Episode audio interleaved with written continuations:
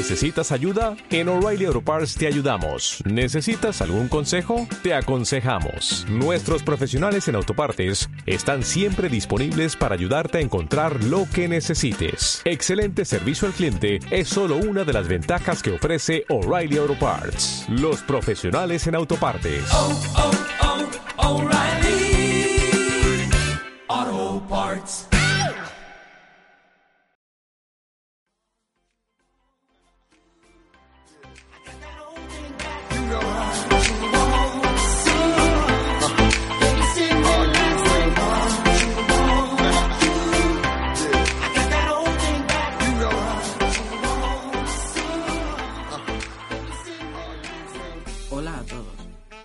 Estoy seguro de que la mayoría de los que me estáis escuchando pensáis que Apple es una de las mejores marcas que existen a día de hoy.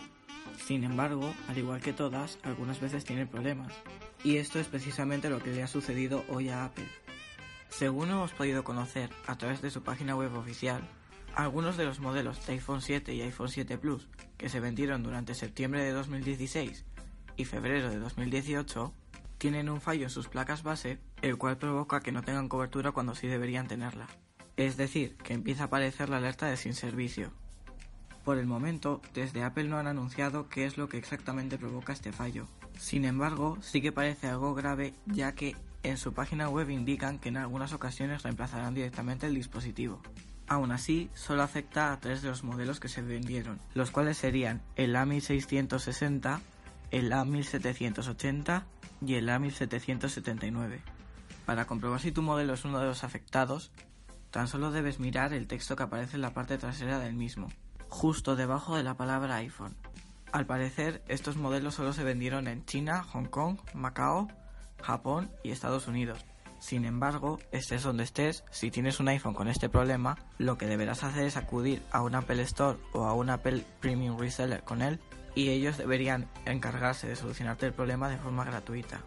Además, si no puedes acudir por cualquier razón a uno de estos centros, lo que deberás hacer es ponerte en contacto con Apple, ya que ellos te podrán ofrecer soluciones alternativas.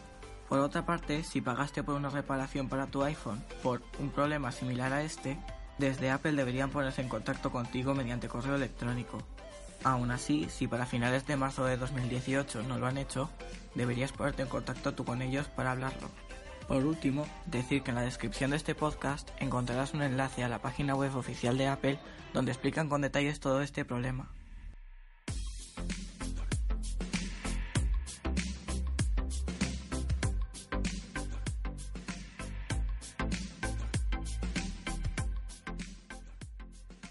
Esto es todo por ahora. No te olvides de valorarnos positivamente si te ha gustado el contenido. Hasta la próxima.